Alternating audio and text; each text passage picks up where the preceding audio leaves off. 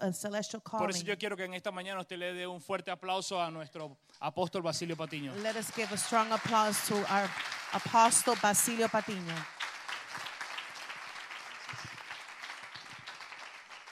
Buen día a todos, ¿cómo están?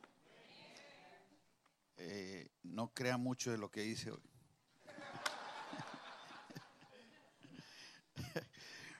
Qué alegría venir a sumar a esta tarea, de lo cual me siento muy complacido ver el trabajo, eh, diría yo, definido que se ha hecho en esta casa y particularmente valoro mucho el ejercicio del eh, pastor Willy, su esposa, el equipo que ha eh, comprometido su vida a que esta gestión sea más precisa, más efectiva.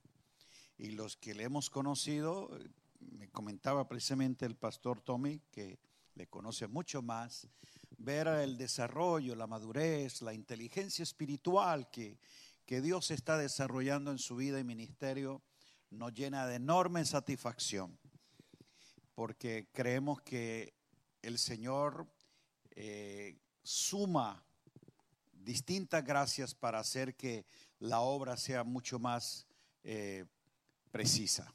Y estamos muy agradecidos por este testimonio, la afirmación de quienes le conocen. Y estamos eh, viendo el favor de Dios sobre esta casa que ha hecho esta labor eh, y cada uno eh, queriendo precisamente ser más asertivo en lo que Dios le ha comisionado. Y el gozo y la alegría de participar con nuestro amado Tommy estos espacios, este tiempo, nos, nos llena de enorme satisfacción. Yo quiero que tú te incluyas en esta herramienta. No sé si la tienes o no, pero tienes que involucrarse. Hay una plataforma desde la cual se edifica y él desarrolla esta tarea de transformados en Cristo.com. Eh, lleve la información, le animo a que tú acceses y participe de todos los recursos que de allí se establecen. Es una herramienta muy valiosa, pastor, líder, que tú tienes que estar eh, diligente para querer eh, escudriñar, inquirir más de lo que Dios eh, está manifestando a nuestra vida. Entonces yo quiero animarle a que tú lo hagas. También si quieres buscar en YouTube Basilio Patiño Oficial, hay algunos eh, recursos también que tú puedes usar y otras gracias que te pueden eh, ampliar más del entendimiento y poder nosotros ser más eh, efectivos en esta labor. Así que muchísimas gracias a ustedes por el, el- el cariño, el aprecio y la oportunidad que nos dan de ser colaboradores en esta labor. Muy bien, queremos eh, complementar todo esto que se está trabajando. Es un asunto muy importante eh, de lo que tiene que ver en lo que Dios desarrolla en Cristo y que tiene un orden, diga, celestial. El apóstol Pablo, en la carta a los Corintios, capítulo 3, primera carta, nos hace una eh, eh, invitación muy solemne y comprometedora de lo que es lo que somos. Él dice, somos, y, y da la razón, el por qué. Somos colaboradores de Dios. Diga colaboradores de Dios. Y él pone la figura de la iglesia como la labranza de Dios y el edificio de Dios. De esta última figura, él parte para decir, conforme a la gracia que me ha sido dada y como perito arquitecto, puse el fundamento y otro edifica encima, y aquí está la observación, pero cada uno mire cómo sobreedifica. Interesante que la mayoría de sus epístolas, y el apóstol Pedro también lo usa, edificar Es uno de los verbos más usados para lo que tiene que ver en la instrucción, la formación de los santos.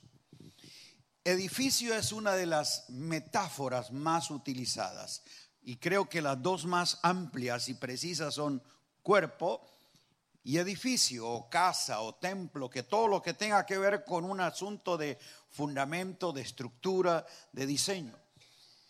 Y para hablar de esa obra de Dios en la que somos colaboradores, se nos dice que somos capacitados para la edificación del cuerpo de Cristo.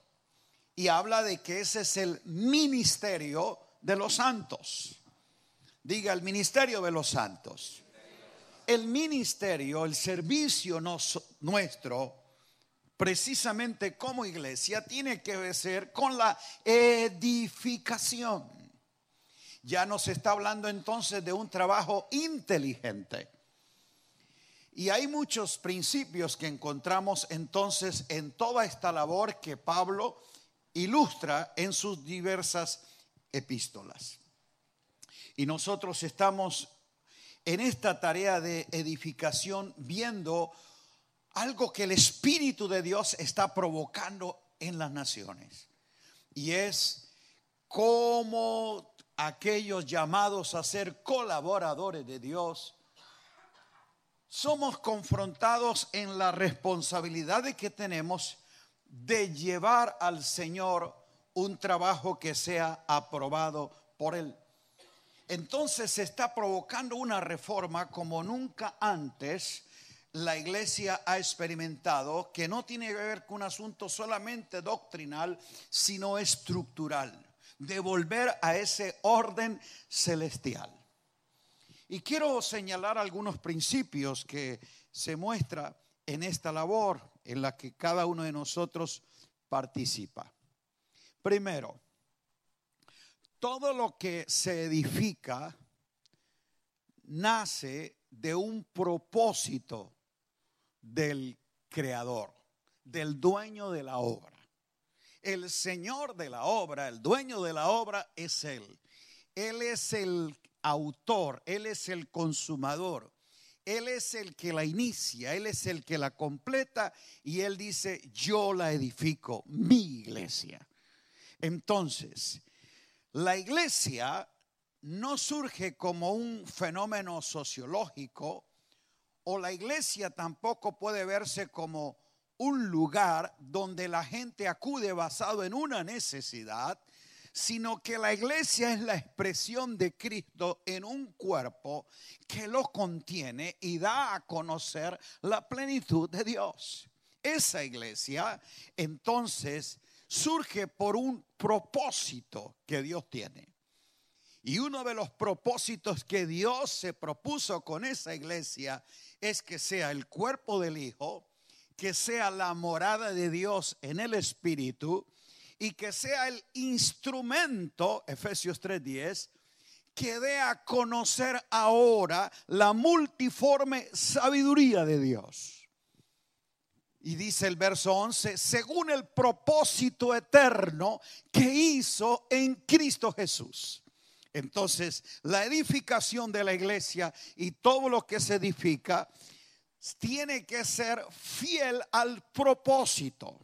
Y aquí es donde si nosotros no entendemos el propósito que Dios tiene en Cristo y con su iglesia, estaremos reemplazando el propósito divino por un programa humano.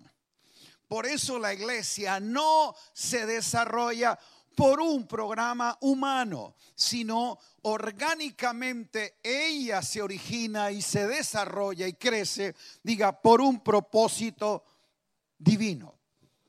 En el propósito es que se describe la razón, la causa intencional del por qué Dios la crea. O sea, ese propósito es que está establecida la razón de la que ella opera y la razón por la que ella cumple su sentido de existencia. La iglesia entonces está definida, diga, por el propósito de Dios. Lo segundo, todo lo que se edifica debe guardar o respetar un diseño, diga diseño. Por eso entender ese diseño, ese orden celestial, porque ella es celestial, aunque opera en un ámbito visible terrenal, el diseño, el orden de esa iglesia es celestial porque es en Cristo el que viene de arriba. Diga diseño. Un diseño precisamente está unido a lo que es un designio, algo que se quiere ver hecho. Un diseño pone en pequeña escala lo que se quiere ver culminado. Cuando se inicia un proyecto de edificación, una nueva construcción, note usted que ponen en una maqueta el diseño de lo que la gente pudiera ver y tener cuando el proyecto se concluya. Entonces, el diseño que Dios tiene de la iglesia no lo ha revelado en Cristo. Ya se sabe qué es lo que se ha de ver en el proyecto concluido. Nosotros estamos colaborando en tiempo y espacio a un proyecto eterno que para Dios ya está hecho, porque dice el propósito que ya hizo. Diga, ya está hecho, pero se está ejecutando. Parece contradictorio, pero es un asunto de que lo eterno es puesto en el tiempo. Entonces necesitamos tener claridad del diseño porque Él es el que nos muestra en forma de miniatura lo que ya ha de ser establecido. Ese diseño está trazando entonces un delineamiento de lo que se quiere ver. Ese diseño tiene la concepción de la idea original, de lo que se quiere ver producido cuando el proyecto entonces esté concluido. Ya le dije, para Dios en Cristo diga, ya está hecho, pero en nosotros se está haciendo.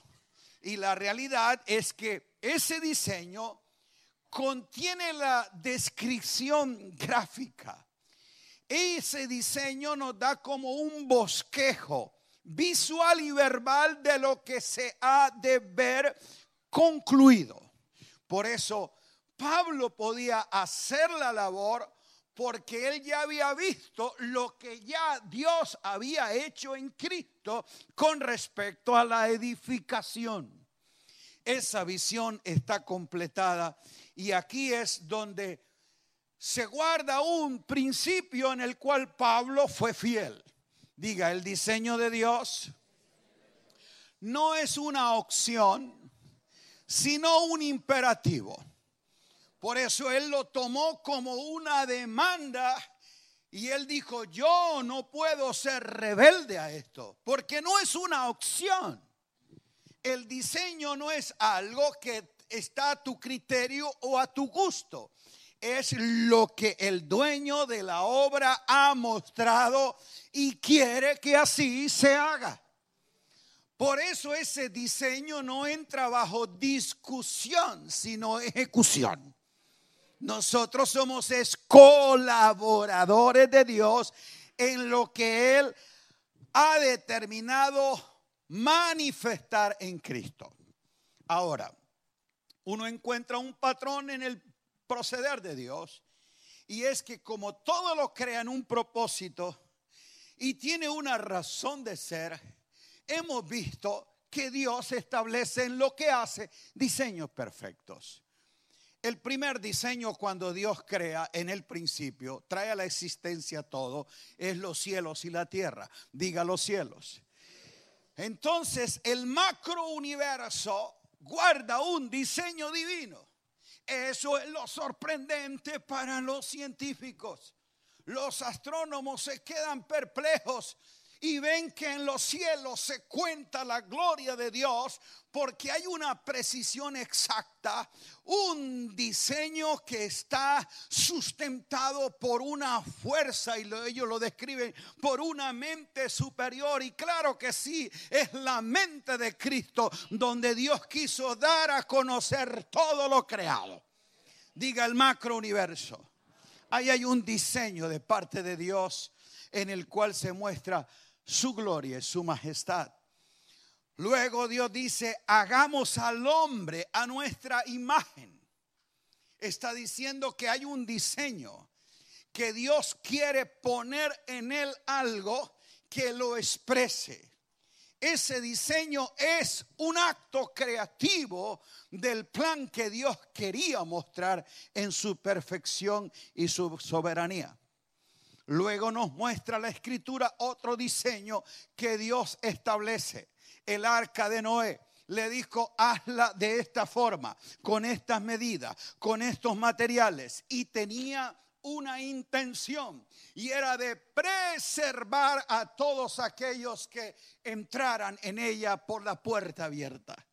Note usted cómo esa arca, que aparentemente rústica, y que es fabricada de una manera eh, incipiente, no obstante se sostuvo firme a un diluvio que lo destruyó todo, pero ella pudo sostenerse con todos estos animales dentro durante todo este gran diluvio y no sucumbió. ¿Por qué? Porque lo que Dios establece desde su diseño y se hace conforme a su instrucción será preservado, no importa lo que afuera ocurra.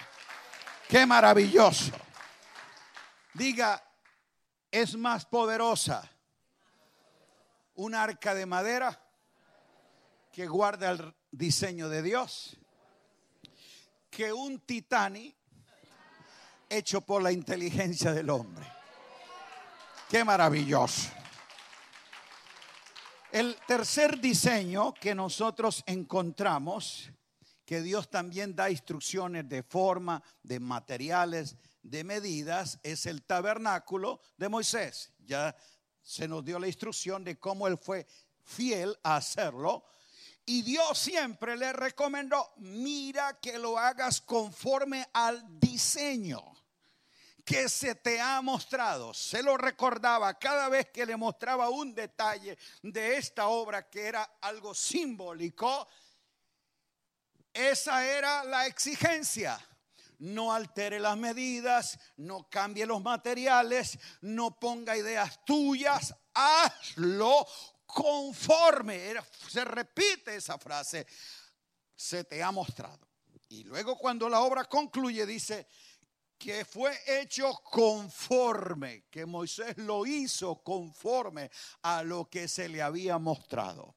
Y cuando el diseño está concluido de acuerdo al orden de Dios, dice la palabra que entonces desciende la gloria y allí esa nube que expresa la chequina del Señor manifestando, posó sobre él. Dios no hará reposar su gloria en nada que no respete el diseño y el orden que Él establezca.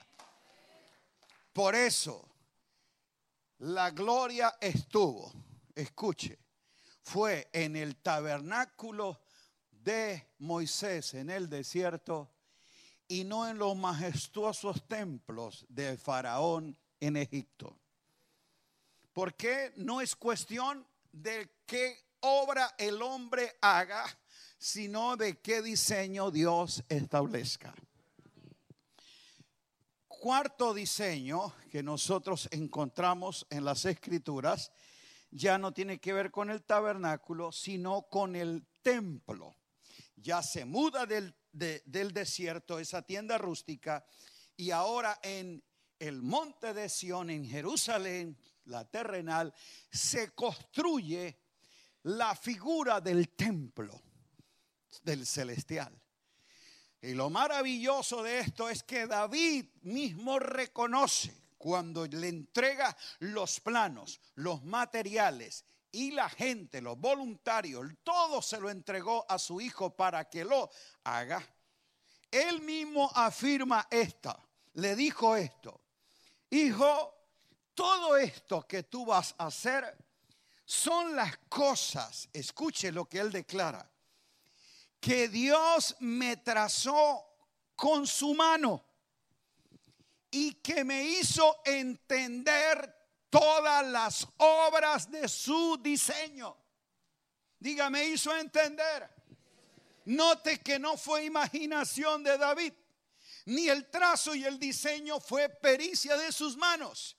Dice que fueron las manos del Señor las que definieron todos los aspectos y lo que le dijo es, esto es lo que tú tienes que hacer.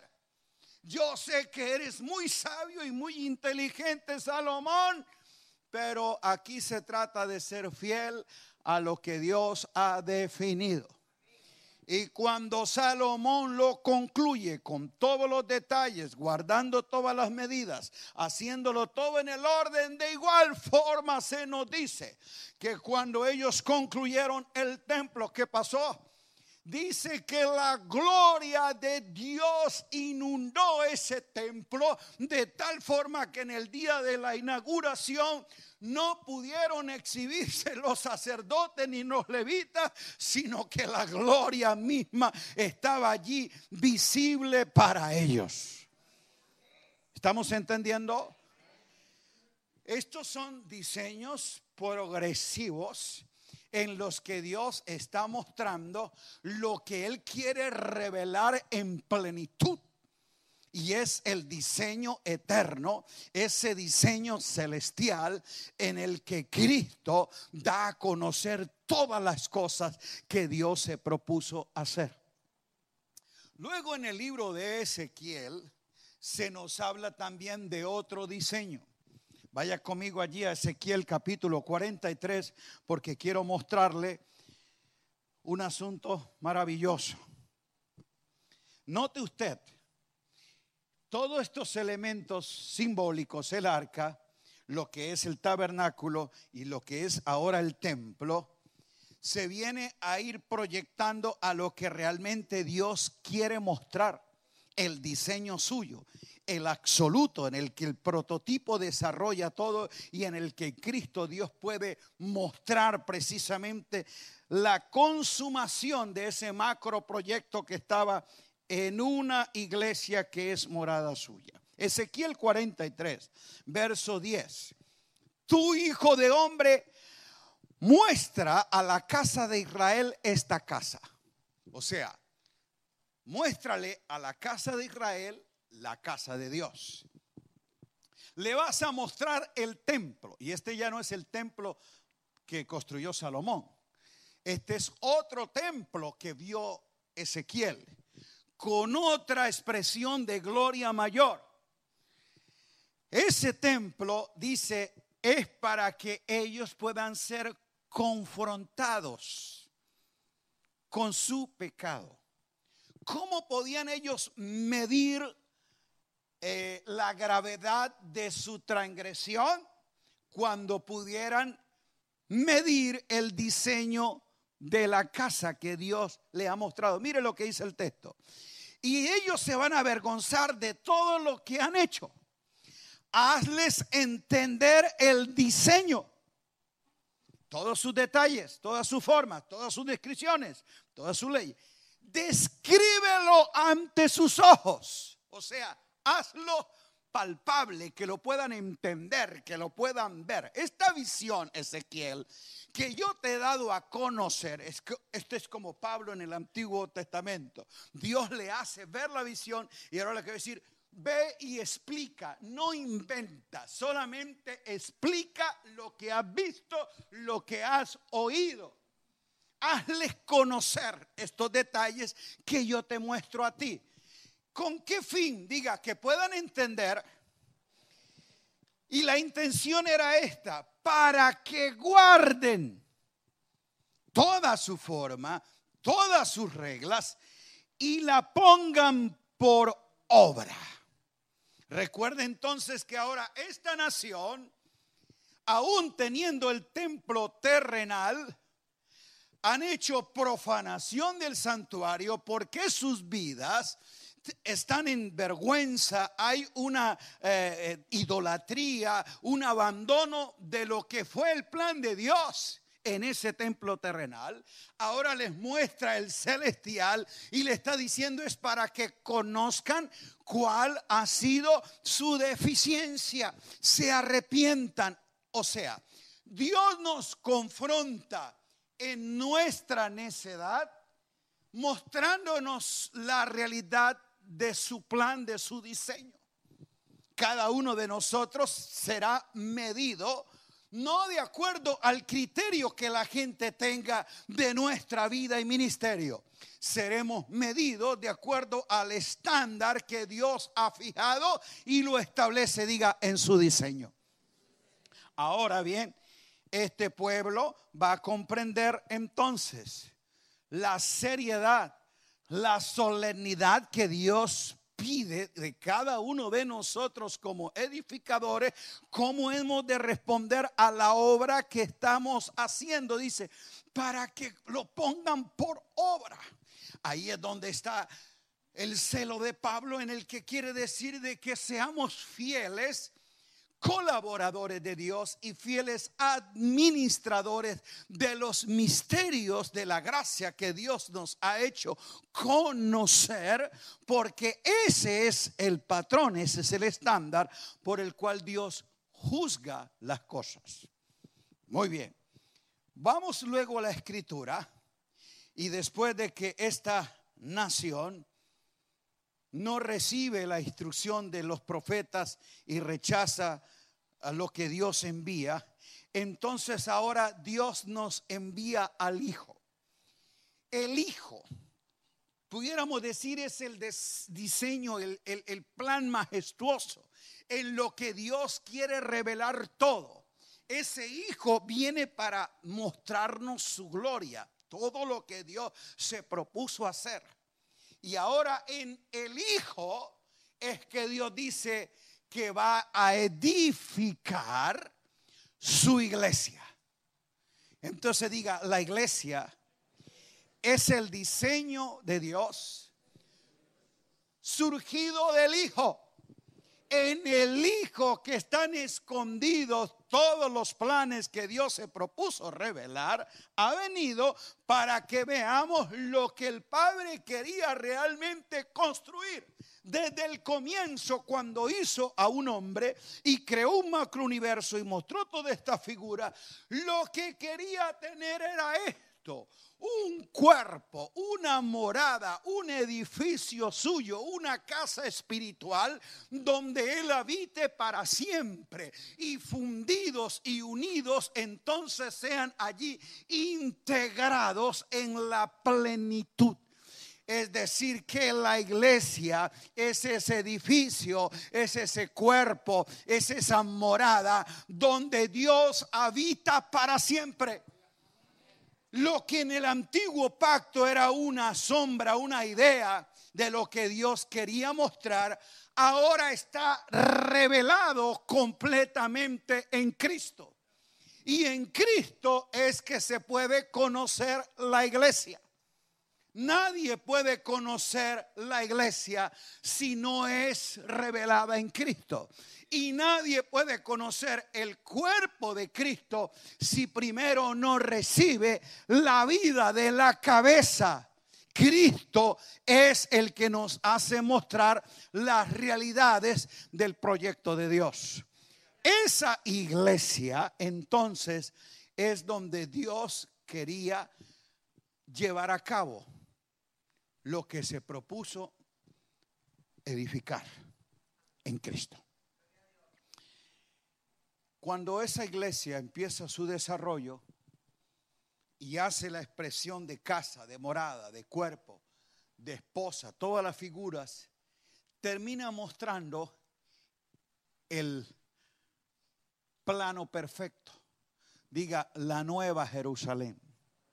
Note usted que cuando ya se ve el edificio terminado ahora es una ciudad. Esa ciudad contiene todo lo que desde el principio se vino a mostrar. ¿Qué se vino a mostrar desde el principio? Diga el árbol de la vida. Está en Jerusalén. Diga el río que procede del trono. Está en Jerusalén. Todo lo que estaba aquí el tabernáculo, dice, y vi la nueva Jerusalén, el tabernáculo de Dios entre los hombres. ¿Qué era lo que estaba aquí en ese templo? La gloria de Dios, dice, y la gloria de Dios lo llenaba. Note usted que la nueva Jerusalén, que no es un lugar físico, es una figura, de lo que es la iglesia, de lo que es ahora el edificio pleno, note cómo esto alcanza una proyección mayor. Un tabernáculo, un templo, una iglesia, ahora es una ciudad que contiene todo lo que Dios quería mostrar en Cristo. La nueva Jerusalén, ¿qué dice la escritura que es? No qué dice, qué digo yo, no, ni qué interpreto yo sino que dice la escritura. Lo que dice el libro de Apocalipsis. El Espíritu le dice, ven y te mostraré la desposada del Cordero. Le voy a mostrar la esposa. Le voy a mostrar en lo que él se ha fundido y se ha unido. Y el, el, capítulo dice, y vi yo, ¿y qué fue lo que vio? Una mujer, un huerto, ¿qué vio? Y vi yo la santa ciudad. Entonces, ¿quién es la desposada del Cordero? Una ciudad, le estaba mostrando una ciudad. Esa nueva Jerusalén es precisamente la expresión máxima y aquí es donde está el punto de partida y es que se ve lo que Dios siempre quiso manifestar y que ahora en el tiempo Él quiere dar a conocer a nosotros. Diga, ese es el proyecto de Dios. En todo esto, si tú observas los detalles, ahí va a encontrar también un orden, un diseño de lo que Dios quería llevar a cabo. Ahora, el plenamente definido en una ciudad. Muy bien. Diga diseños. Es para que entendamos entonces de que Dios lo revela a través de sus diseños.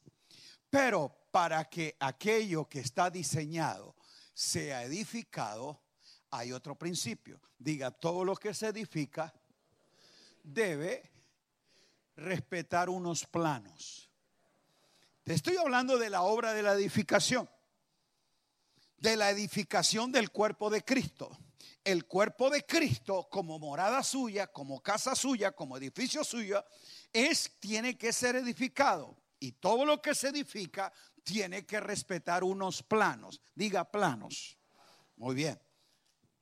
El plano, precisamente cuando se diseña, cuando se hace, cuando se traza, es donde la persona que va a hacer la tarea de edificación en el área que le corresponde, ve una representación gráfica de medidas, códigos, todo aquello, y está viendo en escala lo que es ese objeto real que el diseño ha de ver cuando sea completada la labor. Los planos, escuche esto, se convierten en, desde, desde su mismo trazo en los documentos más utilizados. Punto de referencia innegociable para todos los que colaboran, porque ellos son los que tienen los detalles, la información completa, precisa, de que tiene todas las instrucciones suficientes para que no haya ningún error en cuanto a la ejecución del diseño. ¿Estamos acá? Ok. Ese perito arquitecto que tuvo la visión celestial y que pudo entender cuáles eran los detalles y elementos que iban a ser completados en la tarea, el Espíritu le lleva a que escriba. Por eso Él enseñó esto mismo a todas las iglesias. Porque todas las iglesias tienen que tener el mismo diseño y operar para el mismo propósito y respetar los mismos planos. Lo que nosotros le llamamos epístolas son las instrucciones apostólicas para que los santos conozcan los delineamientos en el que participan en la obra, en el ministerio de la edificación. ¿Quiénes son los que hacen el ministerio de la edificación? Según Efesios 4:12. Diga los santos. Note que a esos santos no se les ha dado una labor basada en la improvisación, lo que a ti parece que debe hacer, en la imaginación, lo que tú crees que debe ir, no. Hay una instrucción que todos tenemos que seguir. Diga los planos. Esas epístolas es donde nosotros vamos a encontrar la información necesaria que un arquitecto, un perito ha trazado para que el, el proyecto sea precisamente ejecutado conforme a lo que tiene que ver la intención del dueño de la obra. ¿Está claro? Entonces, mire usted, los planos se convierten en el instrumento eh, legal que tienen un carácter vinculante entre el dueño de la obra y el constructor. ¿En qué sentido? Cualquier reclamo, ¿por qué se hizo? ¿Por qué no se hizo? ¿Qué faltó? ¿Qué sobró? No va a ser asunto de, de criterio. No, es que yo quería esto. Tú me dijiste, no, no, no, no. Los, por eso los planos tienen la información. Nadie puede demandarle a ese arquitecto, a ese ingeniero, que por qué no le eh, construyó el piso octavo si el diseño y los planos dicen que son siete pisos. ¿Sí o no? Pero de igual forma, no puede un arquitecto, un ingeniero, terminar la obra y entregarla con seis pisos. Porque el plano y el diseño dice que son cuántos. Ok. Entonces a las dos partes las compromete en un asunto de legalidad y cada una responde a lo que ha hecho. Por eso las funciones de los planos es recoger los antecedentes, los detalles de ese proyecto definidos por el dueño de la obra pero trazados por la mano de un experto. Una vez aprobados y definidos, las dos partes están entonces comprometidas. Y ya nosotros sabemos que Dios es fiel y Él no falla. Así que con Él no va a haber reclamos. Pero nosotros sí tenemos que estar, como dice Pablo, mire cada quien lo que hace porque hay una demanda y está basado en lo que los planos dicen. Los planos, para efectos de construcción, de diseño, de edificación, tienen dos principios universales.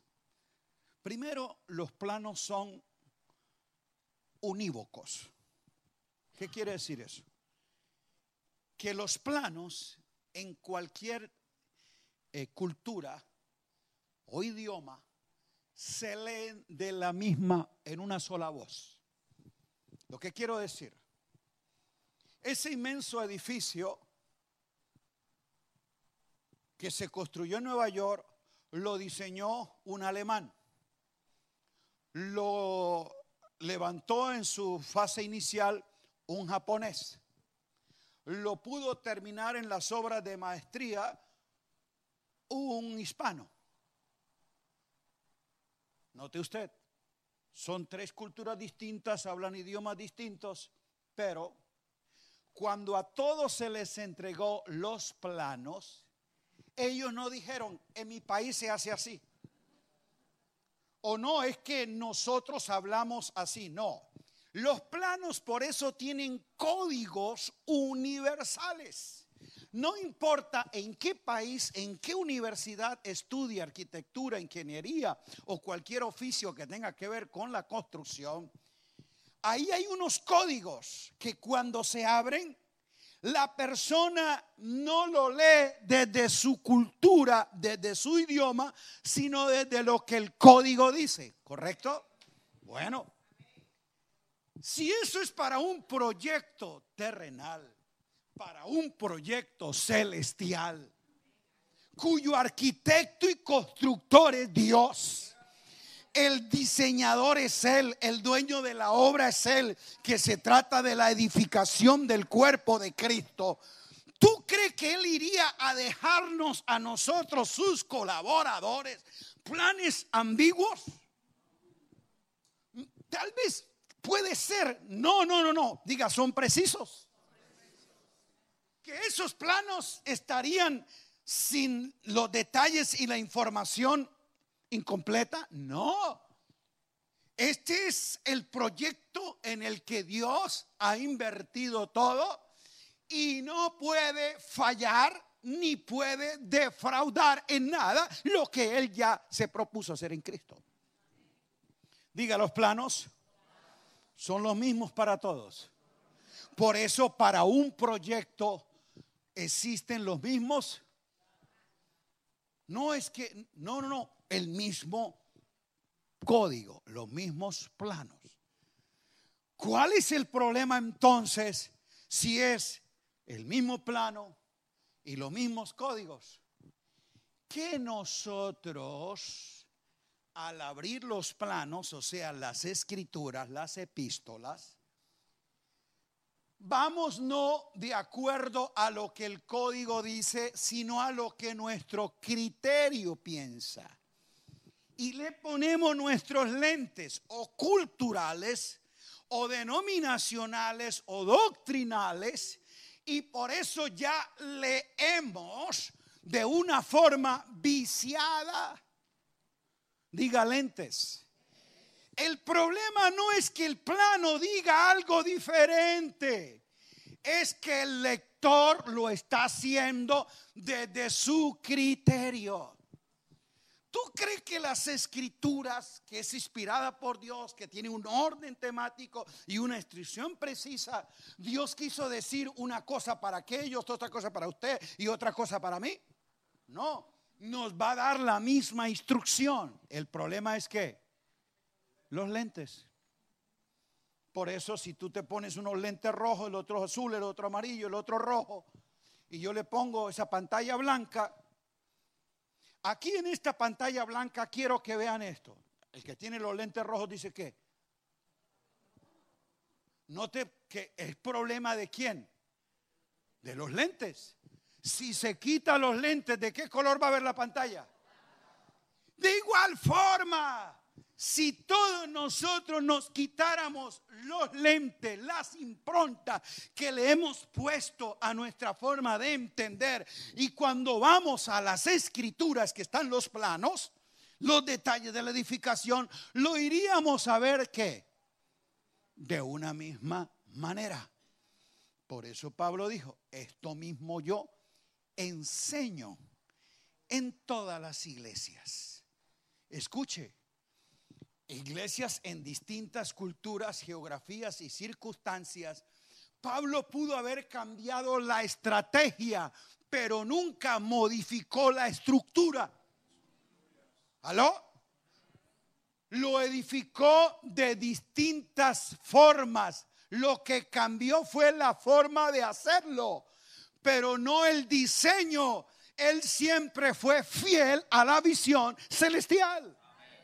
Entonces, los planos nos van a dar a nosotros esa seguridad de que seguimos una misma instrucción.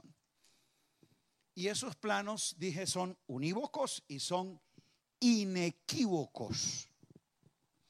Un plano oficialmente aprobado no puede contener errores, porque un mal trazo, un mal cálculo puede causar ruina en la edificación.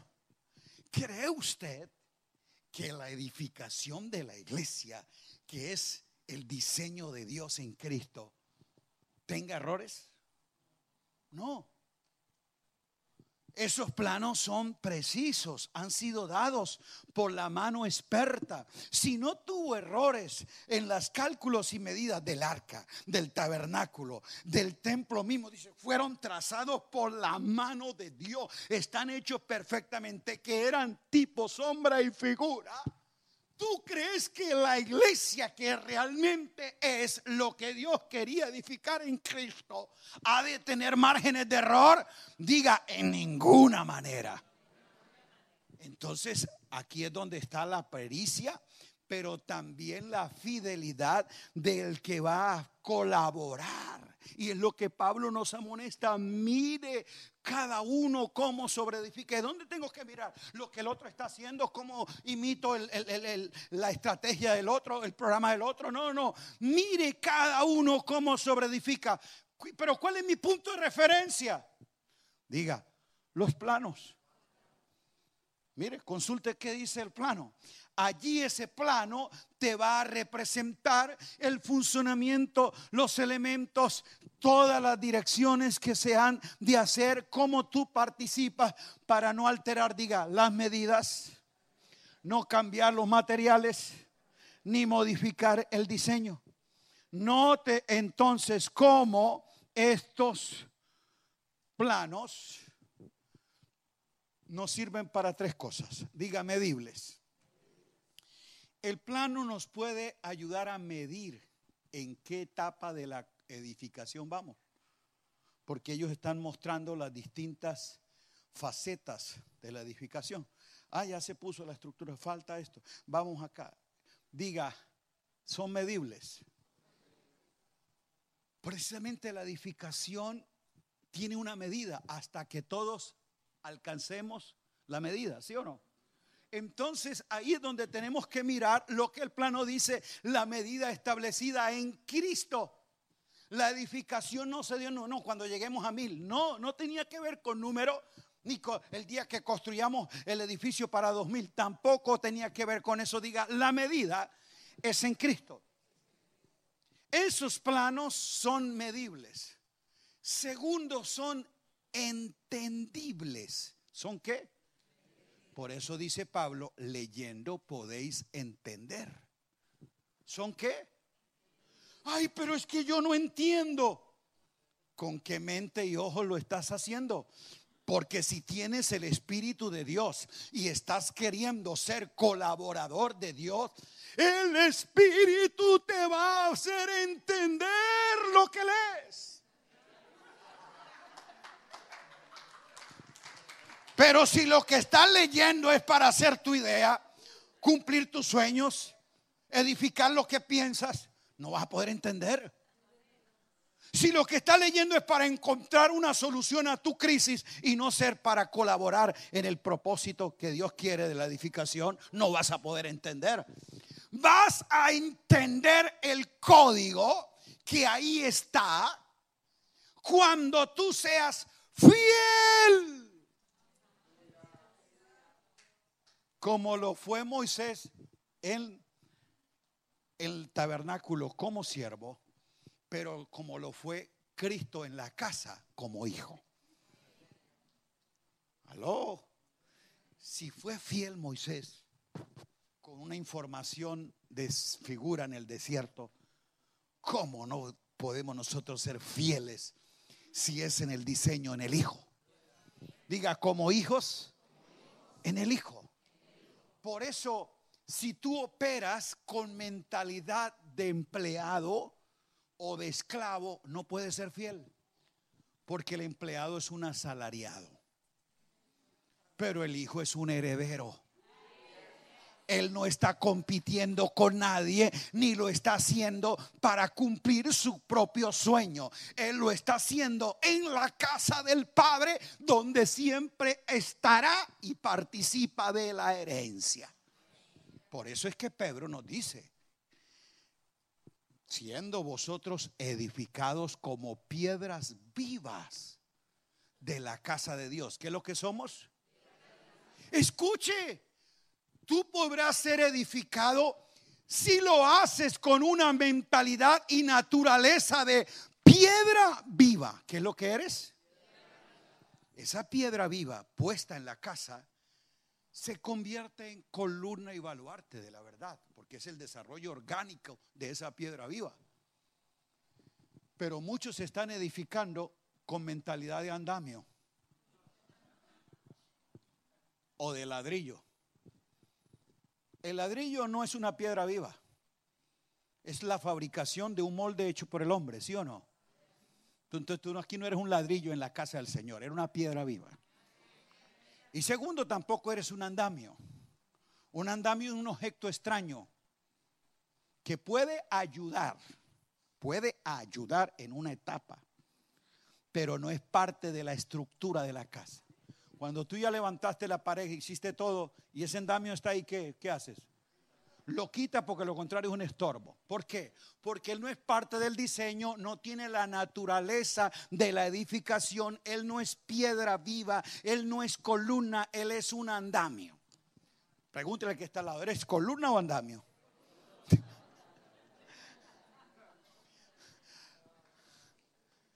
Puede servir, pero no es parte de, diga, se requiere naturaleza. Entonces diga, son medibles, son entendibles y son legales. Precisamente ante una acción contractual, la demanda se establece de las dos partes. ¿Por qué? ¿Opinión? ¿Criterio? Me parece, usted me dijo, yo entendí. No. ¿Qué dicen los? Entonces, amado mío, aquí es donde cada uno, dice Pablo, dará cuenta de lo que ha edificado. Vamos a ser expuestos precisamente a un eh, eh, juicio de edificación. Escuche, de edificación, no de salvación.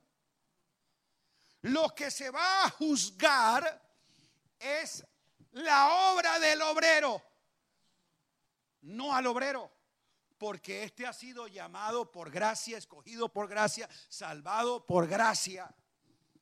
Y su salvación no depende del trabajo que él haga, sino de la obra que Cristo hizo. Pero su colaboración en la edificación sí será juzgada de acuerdo al diseño. Por eso el Señor nos dice, procura con diligencia presentarte a Dios. ¿Cómo? Aprobado como obrero. Diga, obrero aprobado. ¿Y por qué va a ser aprobado? Porque fue muy eh, brillante, muy famoso, no. Porque traza.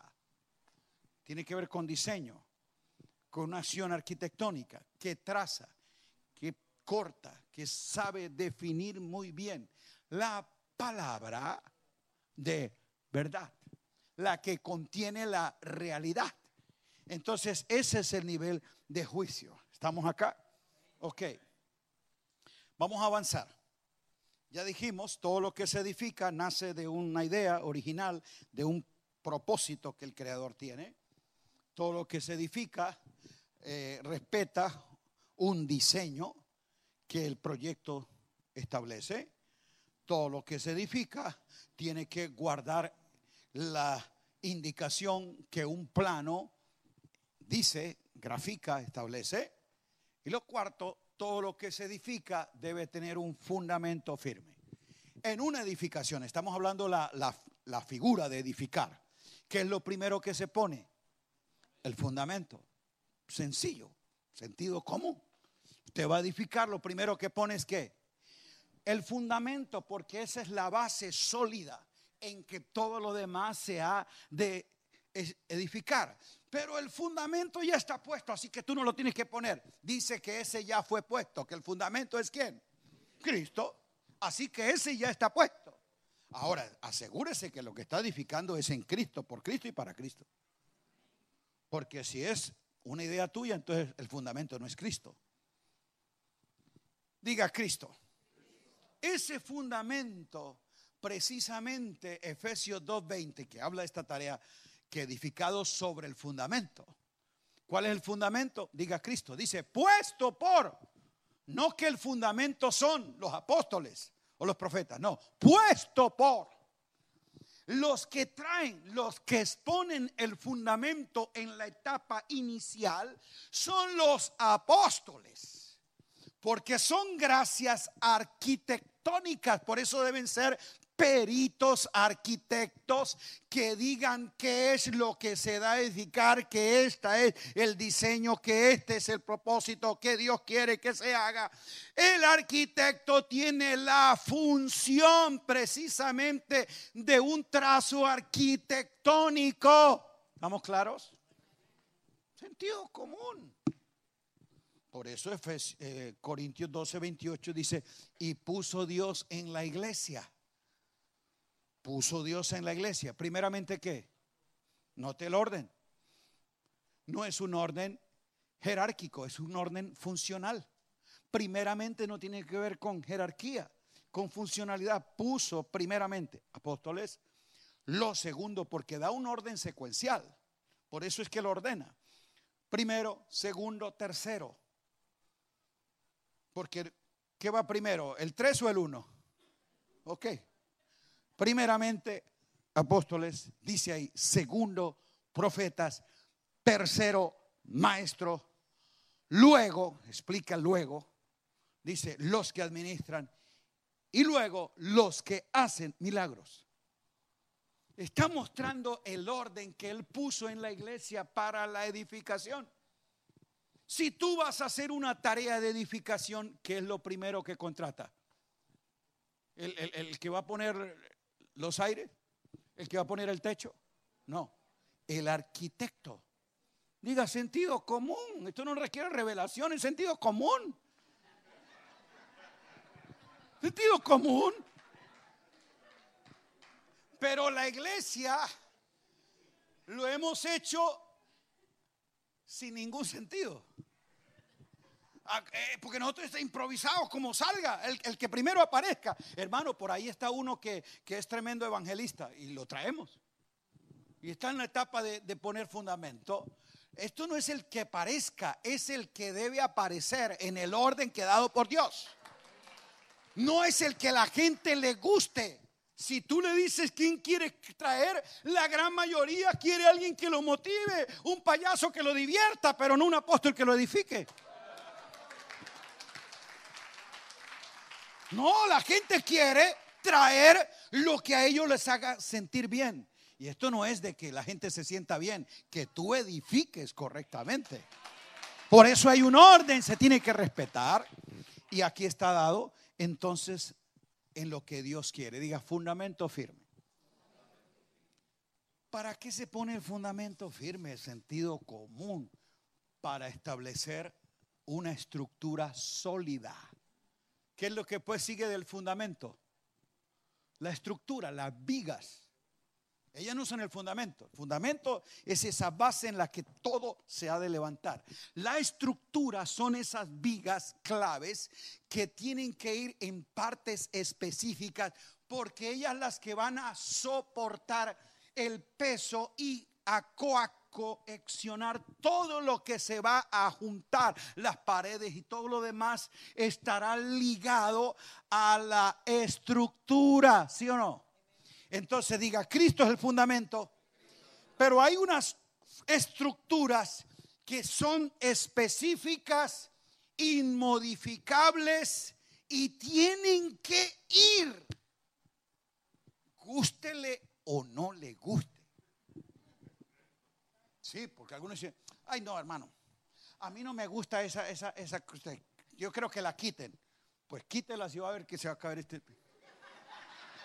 No es si le gusta. Tiene que, porque así fue el diseño como lo hicieron, porque ella tiene un peso, está soportando algo, se tiene que dejar en el lugar que el diseño dice que debe ir.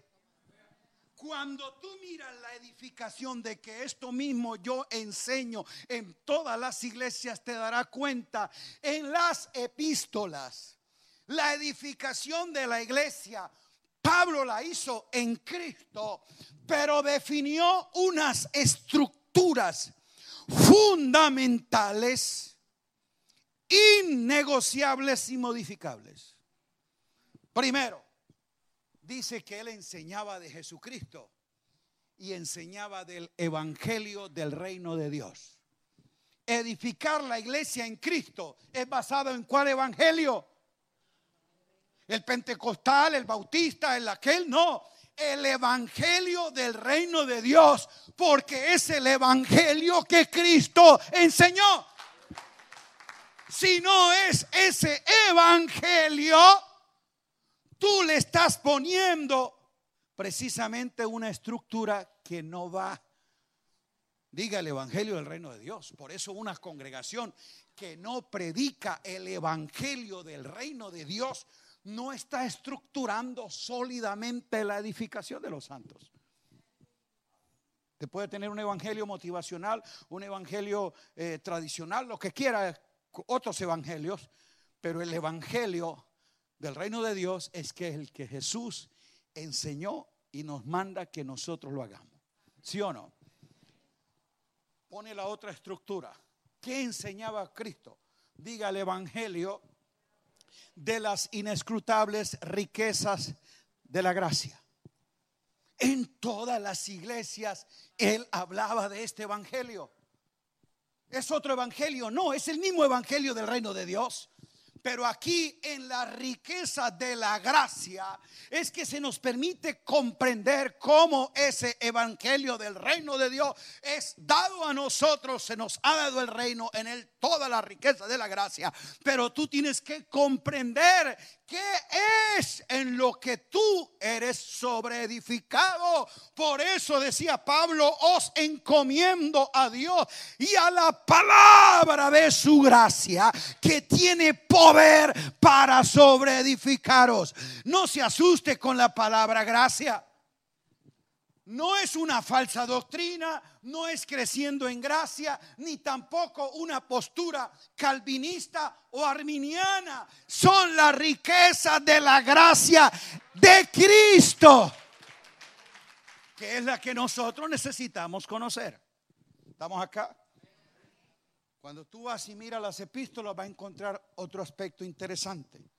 Partiendo de que somos colaboradores de Dios y Él nos hizo ministros competentes del nuevo pacto. ¿Qué es lo que nosotros encontramos en las epístolas? Edificando a los santos en la obra del ministerio para que seamos que ministros competentes del nuevo pacto. Entonces el nuevo pacto no es una nueva doctrina. Ay, a mí no me gusta eso nuevo que ustedes están enseñando. Nuevo. No, esto no es nuevo, es siempre lo que ha estado ahí. Lo que pasa es que nosotros se nos enseñó otra cosa diferente, pero a nadie se nos instruyó acerca de las riquezas del nuevo pacto, ¿sí o no? Lea nuevo pacto en las epístolas. ¿Está en las epístolas? Eso es lo que está revelado, porque en el nuevo pacto es donde está la descripción del proyecto consumado y hecho legal en Cristo por la muerte y resurrección se abre un nuevo pacto donde hay un nuevo orden en el que los santos son edificados. ¿Correcto?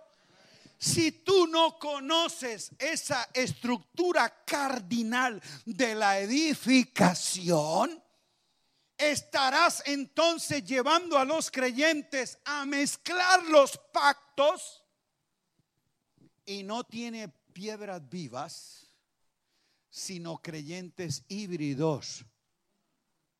El nuevo pacto te da una definición de un orden de edificación. ¿Correcto? Por eso necesitamos ir, ir, ir más a comprender lo que ahí está de verdad. Y cuarto, que yo veo como una columna en las escrituras que están en las cartas, Romanos, Corintios, Gálatas, Efesios, en todas. Diga la vida en el Espíritu. No es esa espiritualoide en las nubes, no. La vida en el Espíritu es operar por una ley de vida. Pablo la explica.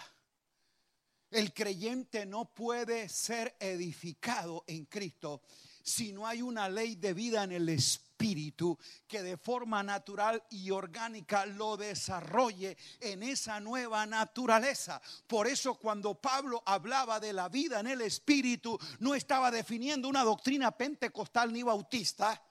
Él no estaba hablando acerca de una manifestación, él estaba hablando de una reproducción de vida. Diga la ley de vida. La vida en el espíritu es precisamente lo que Pablo señalaba como un elemento fundamental, estructural en la edificación. Básicamente en esas cuatro columnas es que se sustenta la edificación de la casa porque el fundamento ya está puesto. ¿Correcto? Diga la estructura no se puede modificar. A criterio, tú sí puedes modificar un elemento o accesorio secundario. Que tú digas, no me gusta esa ventana.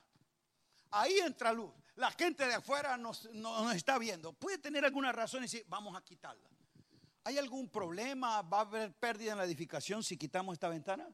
No, pues es un accesorio secundario quitarla o no va a ser una cuestión o de estética, oxigenación, ventilación, lo que quiera ponerle, pero eso no va a arruinar el edificio. Pero si tú es caprichoso y dices, a mí estas columnas sí no me gustan, se ven muy feas. Si tú quitas estas dos, ¿qué va a pasar? Ok, esas tú no las puedes quitar porque te guste o no te guste esas las tiene que dejar porque son precisamente estructurales. El problema por no entender la edificación, nosotros hemos quitado los fundamentos por defender los rudimentos. La ventana es un rudimento. Y hemos discutido porque no quiero que me lo quiten.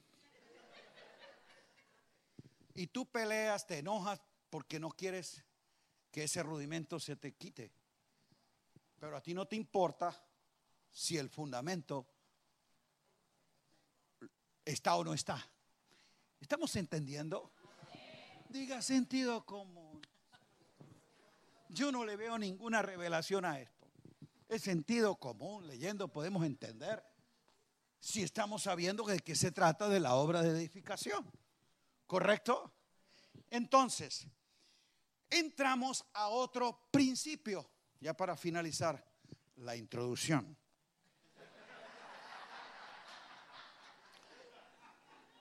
Oye.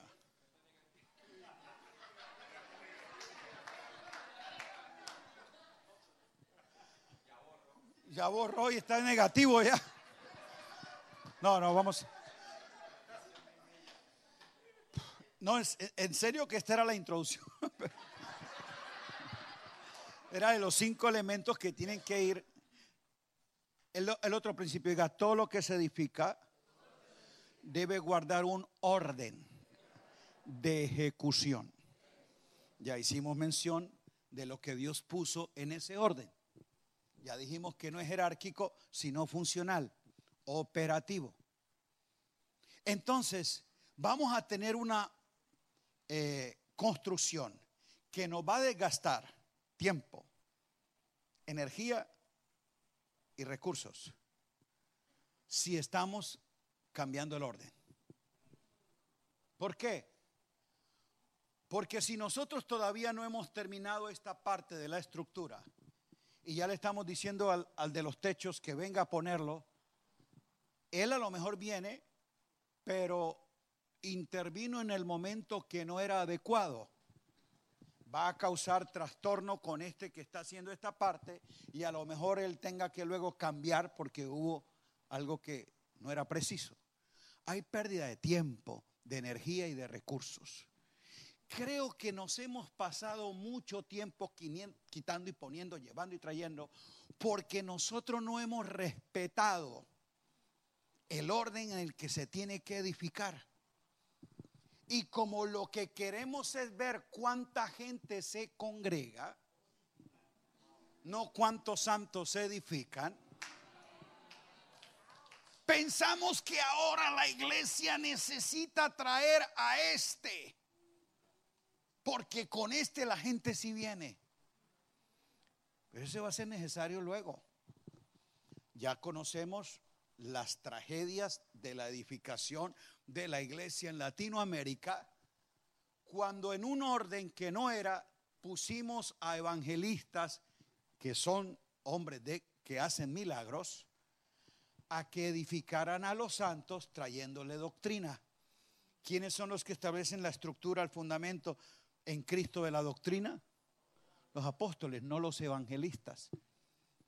Entonces, basado en sus dones y milagros, ellos enseñaron.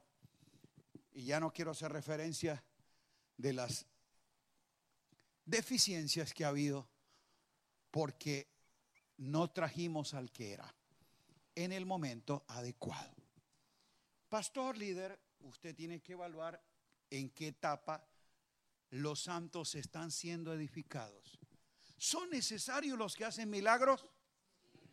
¿Son necesarios los que profetizan? Sí. Todos son necesarios. Por eso dice Efesios 4 que son unos y otros para la edificación. Pero en su debido tiempo y orden. ¿Sentido común? Aquí es donde nosotros vamos a ver entonces una casa creciendo y se completa el orden que está establecido allí.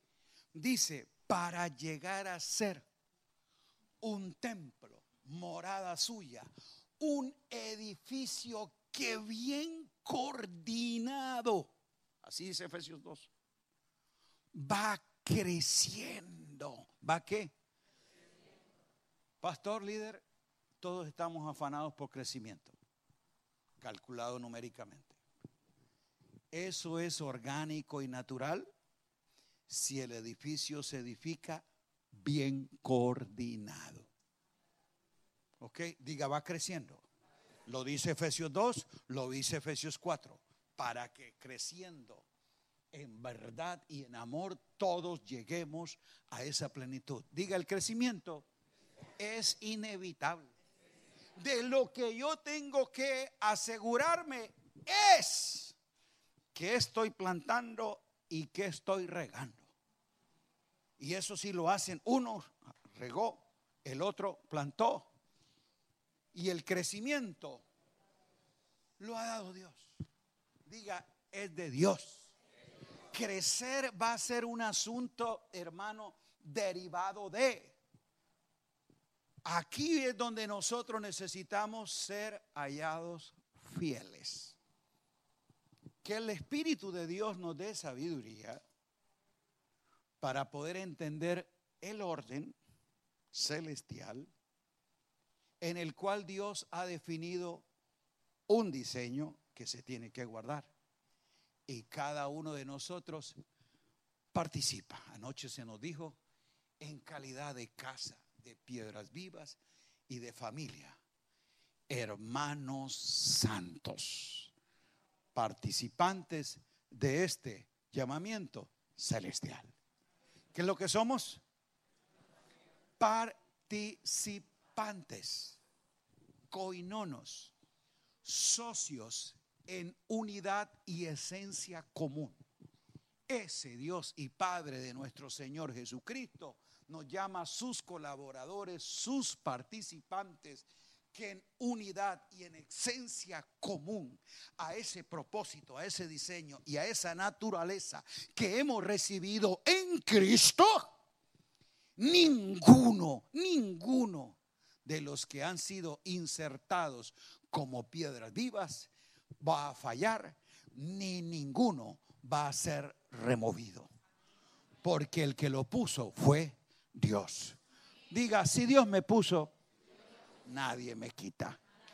Así que póngase de pie.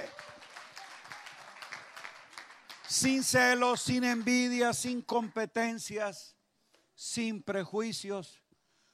Tú te ves ahí concertado y unido como piedra viva, entrelazados, ensamblados, cada uno de manera orgánica. Por eso eso no son ladrillos muertos. Ahora, y aquí está un poco lo complejo de la edificación. Y es que estamos todavía tallando piedras vivas. Y ahí es donde a veces surge más la viveza de nuestra carnalidad que la vida del Espíritu. Diga, pero la piedra viva crece y permanece para siempre. Padre, gracias por cada piedra viva que ha sido escogida y preciosa en Cristo y puesta en esa casa. Aquí estamos nosotros entendiendo este privilegio que nos ha dado el Padre de ser llamados sus hijos y ser puestos como sus colaboradores. Y te pedimos, Espíritu Santo, que nos ayudes a entender de qué diseño y el plano establece para que cada uno en la función propia que le ha sido dado pueda ser hallado fiel. Morimos a nuestra carnalidad, envidia, celos, contiendas, competencias, porque somos la morada tuya donde tú habitas para siempre y expresas la plenitud de tu gloria y de tu vida. Donde un edificio bien concertado y unido, cuyo fundamento es Cristo, crece, crece para ser morada, habitación plena y perfecta unido a nuestro espíritu, expresamos la realidad de lo que somos. Señor, gracias. Gracias por permitirnos este privilegio. Queremos, Señor, ser fieles al diseño. Ese diseño está revelado en Cristo, en el que la visión celestial contiene todas las especificaciones, los detalles del proyecto de Dios. Porque es en ese Cristo que están escondidos los tesoros de la sabiduría y el conocimiento de Dios, para que nosotros podamos hacer esta tarea con eficiencia, efectividad y excelencia para la gloria de aquel que nos llamó por su gracia. Amén. Un aplauso a Cristo Jesús. Un abrazo.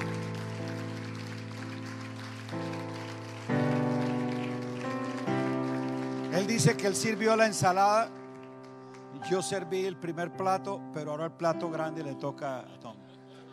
Pero él lo va a hacer después, que nosotros comamos algo, ¿no?